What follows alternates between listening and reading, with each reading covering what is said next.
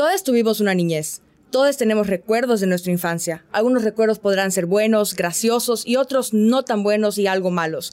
Pero tal vez no todos hemos tenido la oportunidad de ser madres o ser padres. Ver la crianza del otro lado es literalmente otra cosa. Acompáñanos en este episodio junto con la psicoterapeuta Regina Carrillo, donde platicaremos desde nuestra experiencia y su conocimiento acerca de la crianza y la niñez.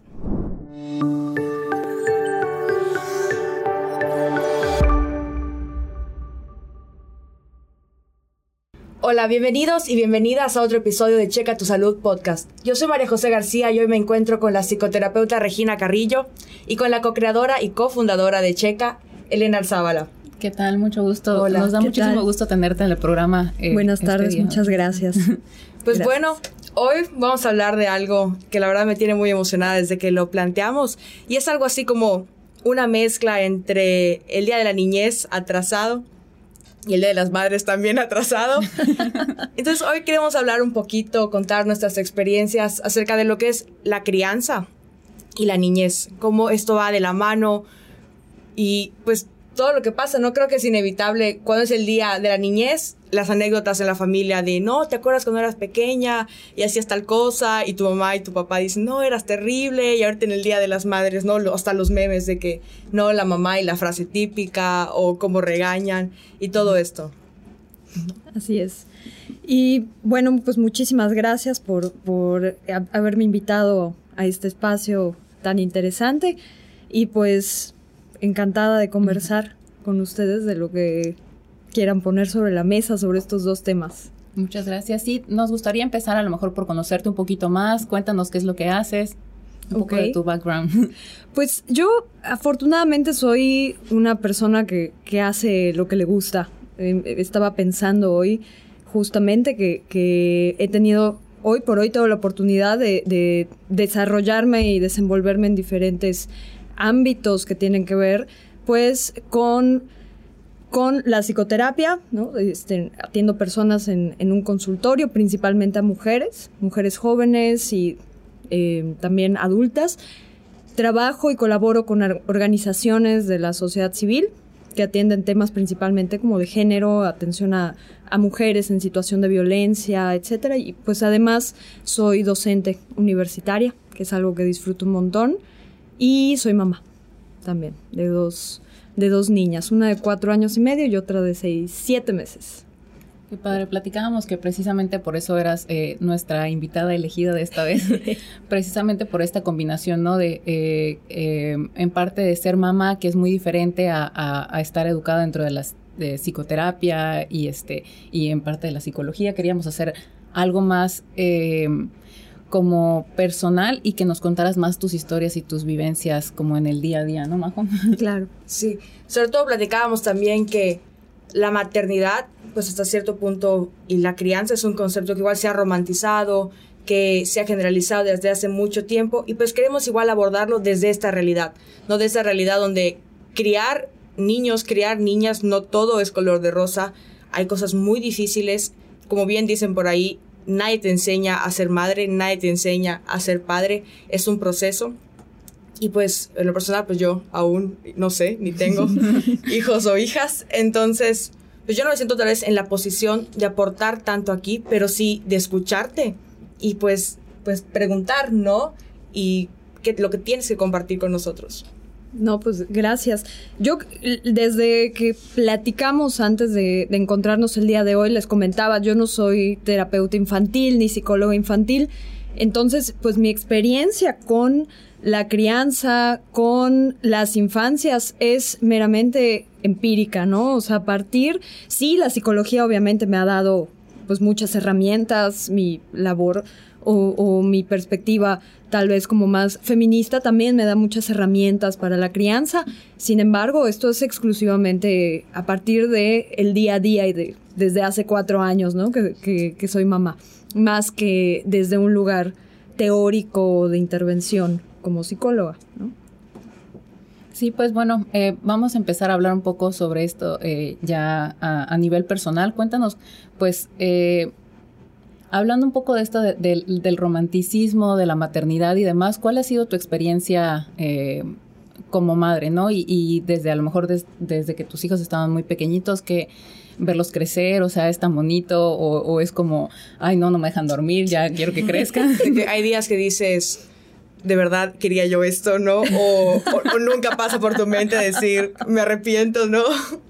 Recuerdo, creo que la última vez que, que tuve ese, ese pensamiento tan, tan presente, otras veces seguramente igual, ¿no? Pero eh, creo que la vez que lo he tenido tan presente fue cuando saliendo de la sala de parto hace siete meses me estaban llevando a mi cuarto y yo me estaba preguntando por qué, por qué quería un parto, por qué luché tanto por tener un parto y, y, no una cesárea otra vez, porque mi primer embarazo fue, fue cesárea, como les contaba hace un momento. Y después, cuando ya habían pasado pues casi cuatro años, dije, ya soy candidata para tener un parto natural. Y pues vi que todas las condiciones se dieran para que así fuera, y así fue tuve un parto natural, sin anestesia. muy natural. Muy, natural. Y, ya como bastante golpeada yendo al, cuarto, en ese momento viendo el techo mientras arrastraban la camilla, yo me preguntaba, ¿por qué me empeñé en esto? De verdad. Sin embargo, no me duró mucho. no me duró mucho. O sea, creo que al día siguiente dije, tuve que volver a pasar por esto, lo volvería a pasar. No así con el posparto, que es sí otra cosa completamente, ¿no?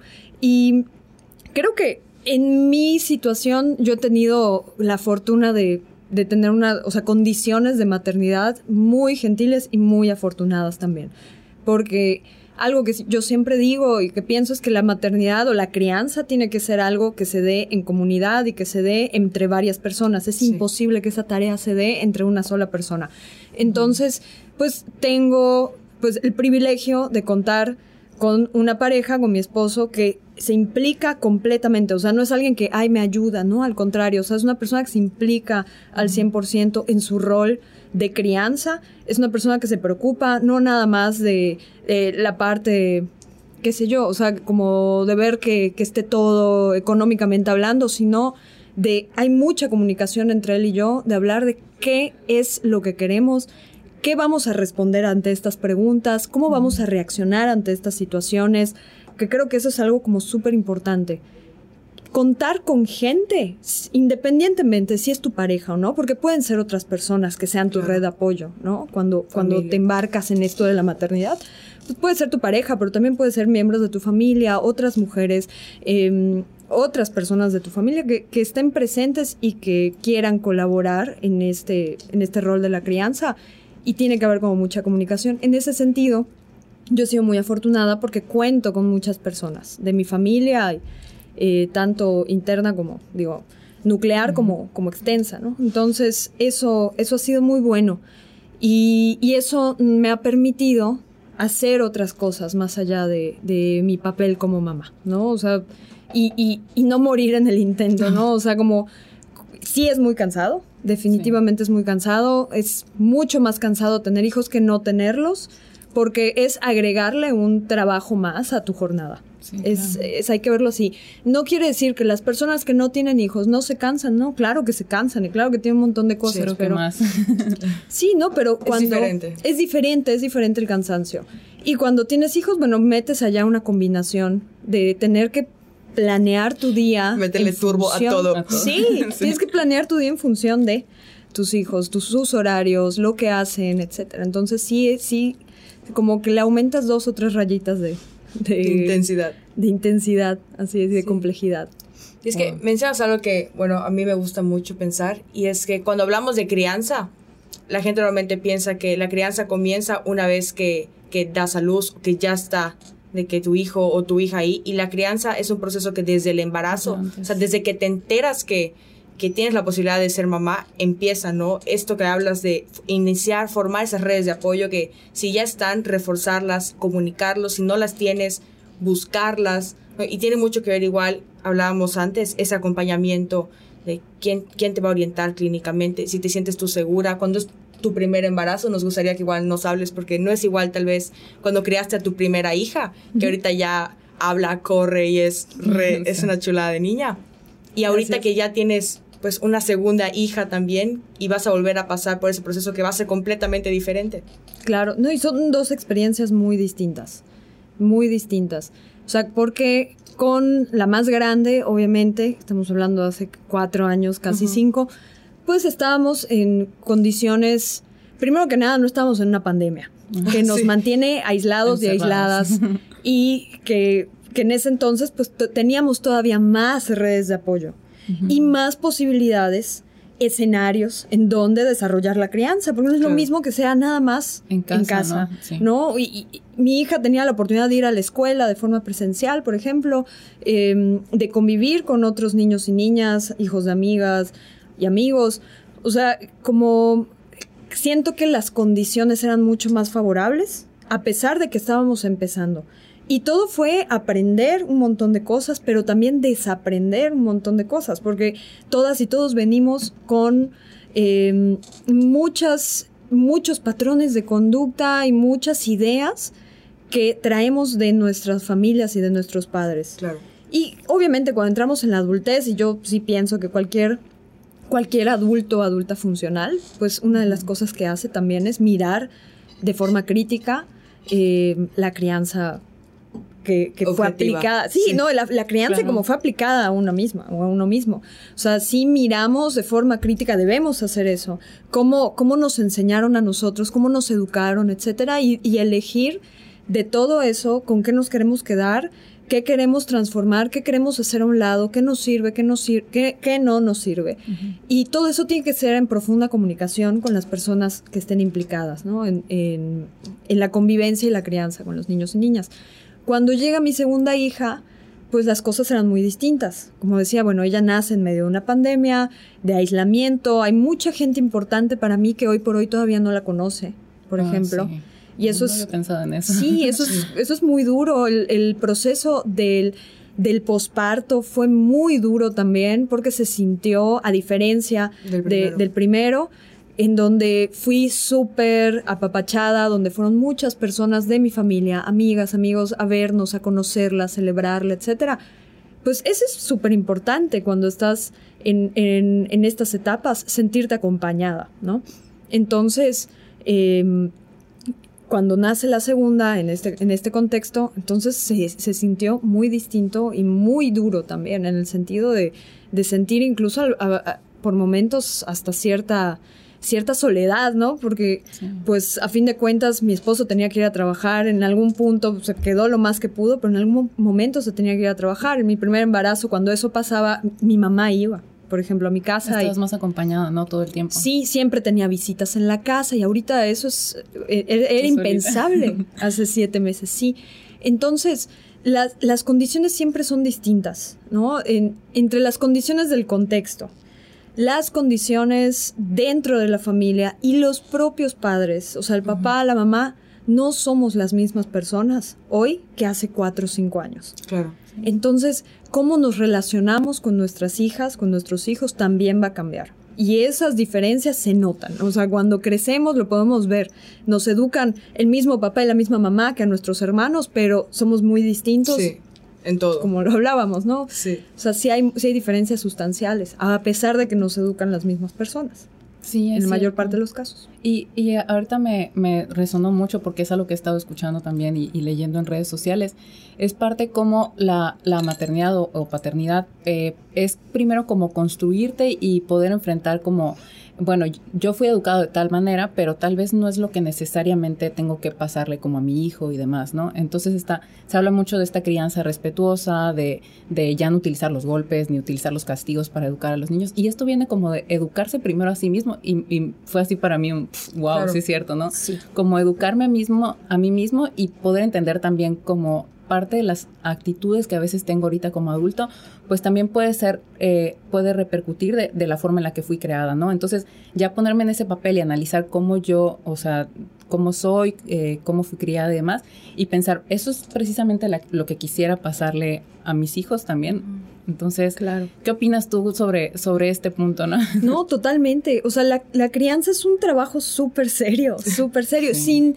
Modo serio. Sí, no, y sin intención de, añadir como sobre los hombros de las personas, especialmente las mujeres, como más culpa de estás criando mal, ¿no? Pero sí es un trabajo que requiere planeación, requiere crítica, reflexión y autoconocimiento y de construcción también. O sea, el ir, como tú decías, desaprendiendo muchas cosas que nos transmitieron y que nos enseñaron y que no necesariamente eran buenas. Y para eso tenemos que, y, esto lo digo como psicoterapeuta, tenemos que darnos el espacio, probablemente en psicoterapia u, u otro tipo de espacios, para trabajar estas cuestiones. Antes de, antes de tener hijos y durante, porque tampoco es como, ah, me preparo en una escuela para padres, nace mi bebé y ya estoy lista. No, Titulada. no, eso no existe. O sea, todo el tiempo, porque el, el niño o la niña es otro individuo, es otra persona y como con todos, o sea, es una persona con autonomía, con propia personalidad y como con todas las relaciones que establecemos con otras personas, es una relación única, especial y que te va transformando. O sea, cuando tú estás en relación con una pareja o con una amiga o con alguien que te parece importante, ese vínculo transforma, te transforma todos los días. Pues imagínense con, con un hijo o una mm. hija.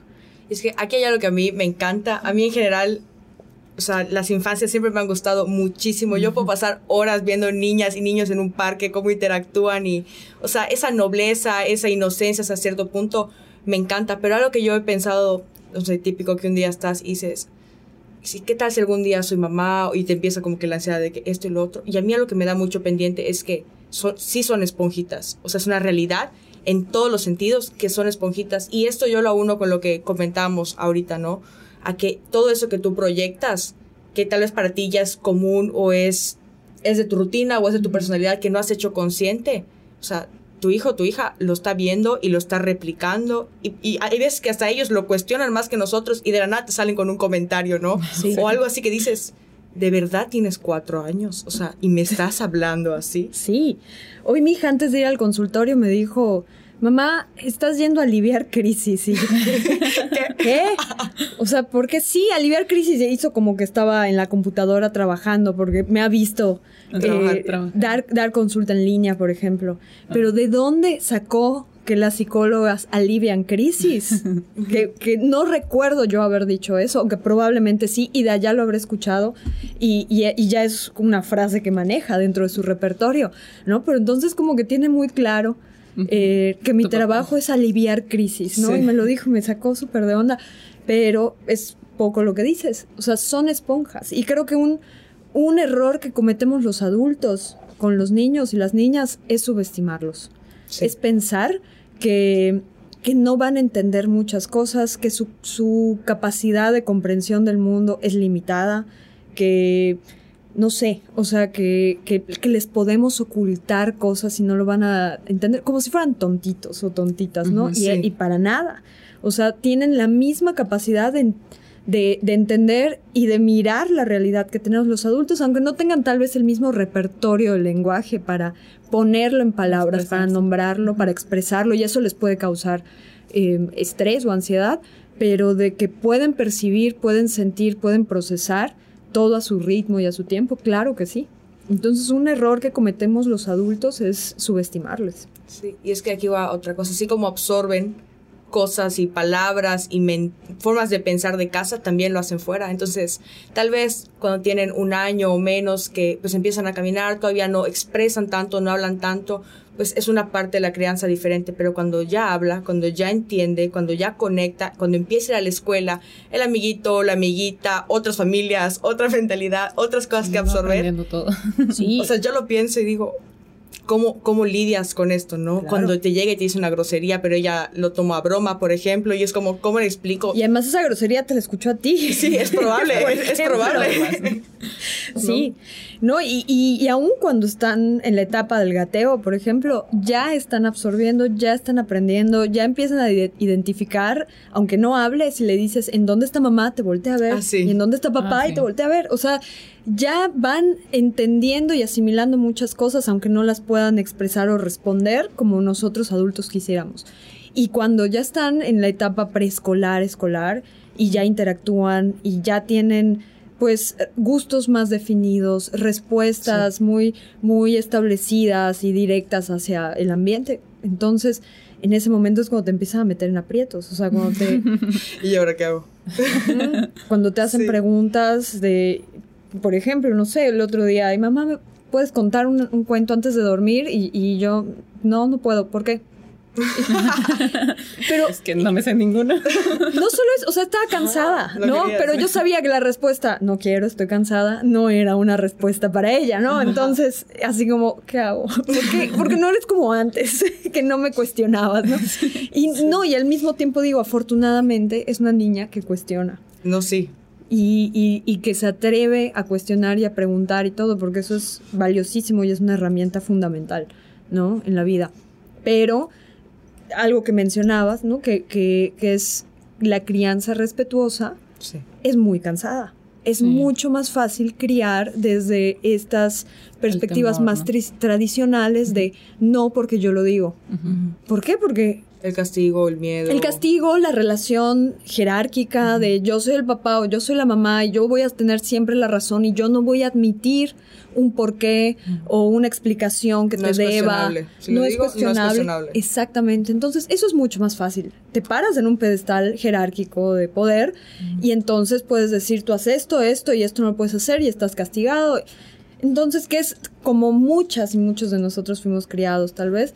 Y ese estilo de crianza es más fácil tal vez, más cómodo, pero tiene sus costos muy sí, altos. Sí, claro. La crianza respetuosa es meterse en camisa once varas, pero el resultado final, digo, yo confío mucho en el resultado final de criar hijas que, que sean conscientes de su autonomía, que, que sean independientes, que confíen o sea, en mí, que, no que confíen miedo, en ellas. que sientan esa seguridad de, de, hablar, de decir puedo de acudir a mi mamá uh -huh. y eso al final, o sea, yo pienso otra vez ahorita la más grande tiene cuatro años, pero crecer así hace que cuando ella ya tenga conflictos personales, tenga esa confianza y apertura de decir, mi mamá es una persona que así piense diferente a mí, voy a poder acudir a ella y puedo confiar en ella aunque pensemos diferente. O sea, claro. hay un diálogo. O sea, no, no me va a pegar, no me va a castigar, no me va a... vez sí a reprimir, pero como hablábamos, ¿no? Hay formas.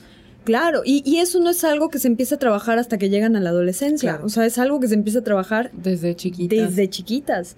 Desde respetar su autonomía, su personalidad, sus gustos, desde dialogar, llegar a acuerdos, negociar, cuando hay cosas negociables. Sí, claro. También hay que distinguir esto. Sí. O sea, hay cuestiones que son negociables, como si quieres vestirte de caja fuerte hoy, vístete como quieras. O sea, es, es tu vida, tu cuerpo, tu, tu tu forma de expresarte y de, de, todo, bueno, vístete como quieras. Ahora, no quiero tomar la medicina, eso no es negociable, porque sí. esto involucra tu salud y yo soy la responsable uh -huh. directa de tu salud, así que no voy a ponerme a a, a, a, a, tener una sesión de conversación de por qué no quieres tomar la medicina, ¿no? O sea, te la tomas. ¿Cuáles sí, son las sí. opciones? A ver, coméntame, si no es esto, ¿cuál es tu otro plan? Podemos negociar. No, ¿no? cuando se trata de, de salud, no, no, hay negociación. Le dices, pero Mira, abre la boca. Le engañas, ¿no? Con los videos de que envuelven la pastilla, entonces, ah, como, como mascotas, ¿no? En la claro. salchicha y tómatela. Sí. Ahí hay que ver cómo. Y, y creo que también está bien que hayan ciertos aspectos que sí dependan eh, exclusivamente de los padres o, o sí. de las personas encargadas de cuidar. Porque eso le da seguridad a los niños y a las niñas, saber que aun cuando hay cosas que se escapan de mis manos, como sentirme mal o una enfermedad, esta sí. persona va a estar acá para cuidarme, para abrazarme, uh -huh. para, para decirme que tengo que tomarme la medicina. Y que también hay cosas como cómo me quiero vestir, o si quiero jugar con este juguete o el otro, o cómo quiero disfrazarme en Halloween, qué sé yo. O sea, uh -huh. eso son cosas que perfectamente son libres, negociables, dialogables, claro. etcétera. Y también respetar, ahorita mencionaste eh, un punto importante de respetar como los límites que tiene y cómo esto se traduce hasta incluso la comida, de poder sí. respetar el decir, no te, no te paras de aquí hasta que te comas todo, ¿no? Que era muy entendible, pues, eh, con, cuando fuimos criados nosotros o a lo mejor nuestros padres, pues así era, ¿no? Y este, y pues tampoco es como echarles la culpa de, ah, fueron malos padres o no sé qué, ¿no? Claro. Pero, es entender que pues así era y ahora que ya hay muchas más investigaciones al respecto, ya vemos que es, o sea, hay otras alternativas que, que nos hacen cuestionar si a lo mejor eso era lo mejor para crear pues seres humanos independientes y que puedan eh, tomar sus propias decisiones. Y hablando en esta parte de la comida, ¿cómo influye como ahora en, en la gente de nuestra, de nuestra generación que este pues igual estudiando un poco como lo de la psicología, de la nutrición y demás, ¿cómo viene desde eso, de que te obligaban a que no te paras de ahí sí. hasta que te acabes tu plato, ¿no? Y eso se influye sí. a lo mejor en personas con sobrepeso, obesidad o, la relación que tienes a veces con la comida y pues no hablar de otras cosas, ¿no? Claro, claro, claro. Que, que yo recuerdo que a mí me tocó varias veces algunas de esas de esos castigos o, imposiciones, ¿no? Y, y, recuerdo que simple y sencillamente un día, nada más, comí. Y ya, o sea, sin que nadie me estuviera... Y no fue efecto de esos castigos. O sea, esos castigos lo último que hacían era que yo... Comiera. Comiera. o que comiera feliz, o que la comida fuera un momento agradable, ¿no? O sea, y, creo que hay, como tú dices, hay otras formas, ¿no? De, de transmitir y, de poner límites. Porque sí es importante poner límites. Los niños y las niñas, como los adultos, necesitan saber que existen límites. ¿Por qué? Porque hoy eh, eh, vivimos en una sociedad plagada de adultos que no respetan los límites. No es un problema de infancias, es un problema del ser humano. Y, eso causa un montón de, de situaciones y problemáticas sociales, ¿no? O sea, el, que las personas se conduzcan por la vida sin límites, pues afecta y violenta a otras personas. Sí, entre la libertad y el libertinaje, ¿no? De eso puedo sobrepasar lo mío hasta que no sobrepase lo de alguien más. No son cosas que igual como que crecemos con eso. Y hay algo que no me gustaría dejar desapercibido porque me gusta mucho, que mencionabas esta seguridad también, que durante la crianza pues tú apoyas a que esa autoestima se forme desde muy pequeños, muy pequeñas. Y a lo que veía yo el día de la niñez era muchas frases de, o sea, dejen a las infancias ser infancias. Como que ahorita está muy de moda que, por ejemplo, la mamá o el papá visten a sus hijos y a sus hijas como ellos quieren y los obligan. Y yo digo, déjalo poner, ponerse su playera de Pau Patrol. O sea, si quiere salir con su playera de Barbie, de que la falda de cuadros y la blusa de puntitos, o sea, como que dicen, no, qué pena que vean que, que está saliendo así conmigo. tiene tres años, o sea, está feliz, o sea, brilla su playera, la toca y tiene glitter y, está fascinado y está padre y no es algo que digas, no, como se viste así de pequeño, cuando crezca, así no se va a bañar, o sea, no tiene nada que ver, ¿no? Y es importante porque ellos hasta los ves cuando, yo sí lo he notado, ves a los, los niños cuando están así vestidos y las niñas y son felices, o sea, caminan orgullosos como de que les gusta su persona. Y están cómodos para algo súper importante en la infancia, que es jugar. Sí. Que eso es algo que creo que a veces los papás y las mamás no toman en cuenta cuando llevan o visten a, su hijo o hija para ir a una fiesta. O sea, como toda la producción. Sí. no, no puede correr. Innecesaria. Después no pueden correr, no pueden jugar, tienen miedo de manchar el vestido, la ropa. Y más importante, o sea, en la infancia más importante que verse bien es jugar mucho. Eso es fundamental. Y, no, no es posible que los limitemos desde allá. Y algo que, mencionas, Majo, que, para mí es igual muy importante, es dejar a las infancias ser infancias, dejar a los niños y a las niñas serlo. Porque vemos hoy en día esto que a mí me patea el hígado ver a niños y niñas vestidas como adultos, como los papás y mamás quisieran que se vieran, ¿no? O sea, ¿Por qué? Porque caemos en la hipersexualización de las infancias y eso es peligrosísimo. Primero, porque les estamos limitando la etapa en la que se encuentran, que tendría que ser lo más larga y extensa posible. Y lo que estamos viendo ahorita es que las generaciones cada vez tienen una infancia más y más reducida. O sea, llegan a sexto de primaria o quinto de primaria con ya temáticas e ideas y, cuestiones que tienen que ver tal vez más con la adolescencia. Y esto se ha ido recorriendo con el tiempo, o sea, y, no lo digo yo, lo muestran muchos estudios. Em, entonces, creo que es como fundamental cuidar, cuidar eso. Y no es nada más en la vestimenta, sino también en, en la forma en la que nos relacionamos con los niños y las niñas, eh, las cosas que hablamos con ellos. Y a esto me refiero, por ejemplo, me ha tocado escuchar de repente a hombres dirigiéndose a niños de cuatro años, preguntándoles cuántas novias tienes, a cuántas niñas del salón ah, has besado. Están en kinder. Y desde ese momento ya le está imponiendo... Eh, muchas cosas diferentes. Que tienen, o sea, muchas cuestiones súper fuertes de género, de relaciones de género. O sea, y de, la percepción, igual que desde pequeños les están fomentando del sexo opuesto, ¿no? Es como... Por ejemplo, o sea, se está imponiendo ya, no solo, o sea, la heteronorma, pero también el que los hombres son estos depredadores sexuales desde chiquititos. Y muchas personas seguramente me están escuchando y dirán, ay, qué exagerada, pero no. O sea, estas cosas se empiezan a alimentar desde que somos niños y niñas. Lo mismo con las niñas.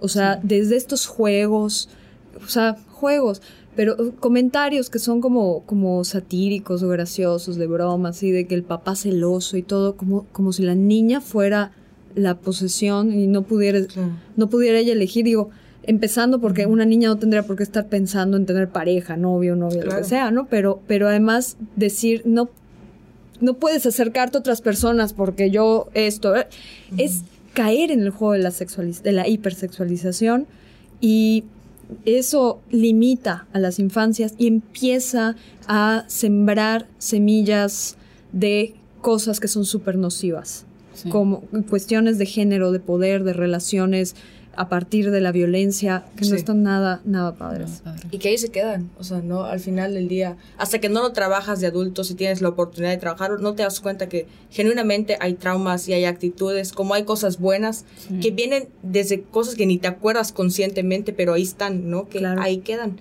Y bueno, ya para cerrar un poco con este, yo quiero seguir platicando, pero no se puede.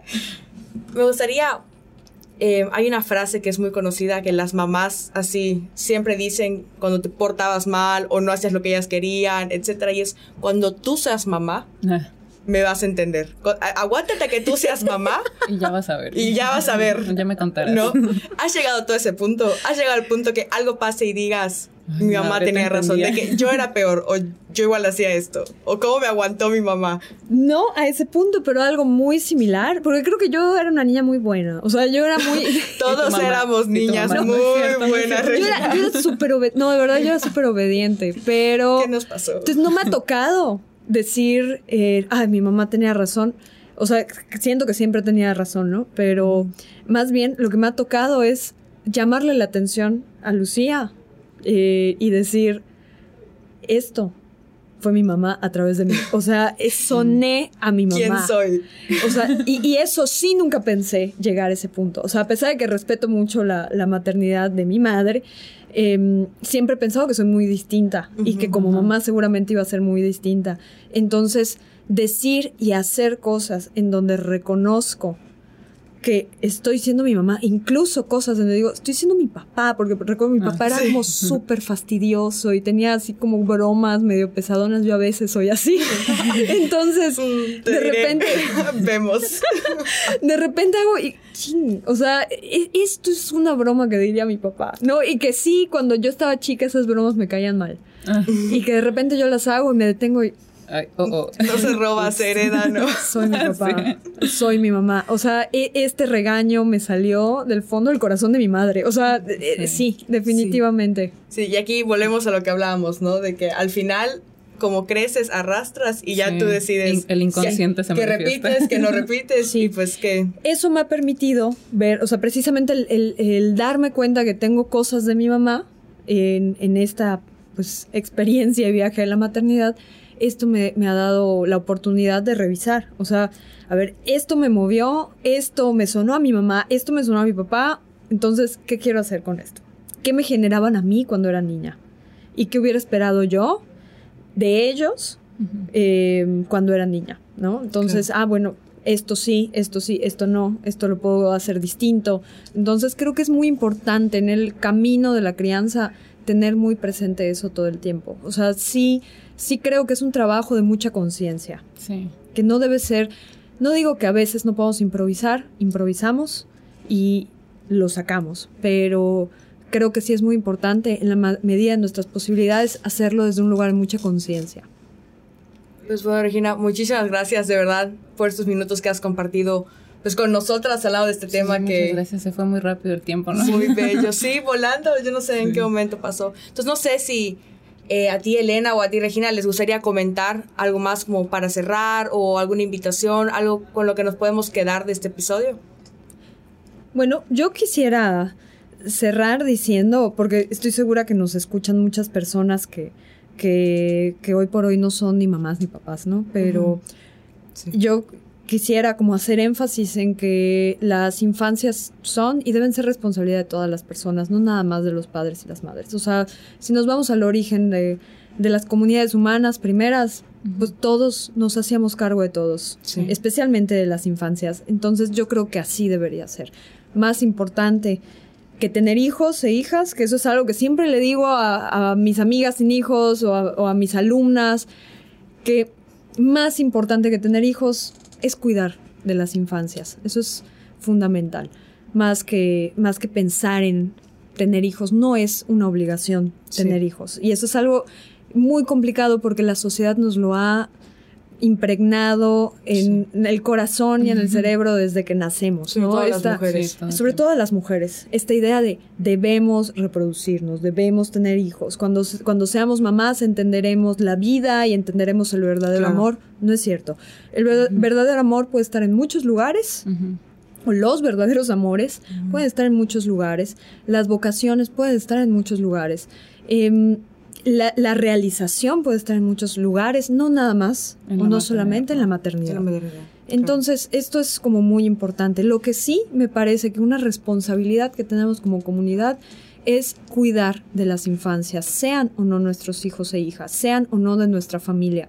Y esto no es nada más eh, o sea, sí es el ayudar a, la mamá que tenemos cerca de yo te cuido a tu hija un rato en lo que tú puedes hacer otra cosa, sí es eso pero también es en lo que hacemos, en lo que hacemos en la calle, en lo que producimos, en lo que consumimos, en todo. Tener presente que deben cuidarse siempre las infancias y no violentarlas. sí, claro. y también hacer este, este llamado a que eh, a la autorreflexión en todo momento, de replantearnos, de estarnos juzgando, de, de dónde venimos y pues a no juzgar a la mamá de lo que está haciendo o el clásico de que, ay, ves una niña cuando está en el restaurante y está llorando, ay, esa niña no sé qué, que no se calla, claro, que pues es clásico que es una niña. es muy complicado. Entender, por favor, que son niños y se están comportando que como niños que son, no, no hay más. Eh, pues, ¿dónde te podemos localizar, Regina? bueno, pues me pueden encontrar en Twitter como Regina CRB. Out of context, señora. Out of context, señora. y ah, con algunas reflexiones sobre maternidad y, otras cosas. y otros temas. muchos otros temas. Y eh, también, bueno, en un proyecto que tengo junto con una eh, colega psicoterapeuta, que estamos organizando grupos de psicoterapia, o sea, psicoterapia grupal en línea, exclusivos para, para mujeres, donde tratamos diferentes temas. Yo creo que en un futuro no muy lejano vamos a abrir un, un grupo sobre para hablar sobre temas de maternidad. Por ejemplo, ahorita hemos abierto uno que empezamos el próximo lunes para hablar sobre ansiedad y depresión, dirigido a mujeres que estén pasando por, esta experiencia, por ejemplo. Y bueno, también estoy eh, como psicoterapeuta en Origen Primal, que es una clínica especializada en trabajo con, mujeres en el, el proceso del embarazo y el posparto pues bueno, ahí seguiremos en contacto. Muchas gracias, Regina. Elena, a ustedes que nos están escuchando. Gracias. Y pues. Muchas gracias a ustedes. Gracias por acompañarnos en este episodio. Espero haya sido tan agradable con, para ustedes como para nosotras. Y pues les esperamos en el siguiente.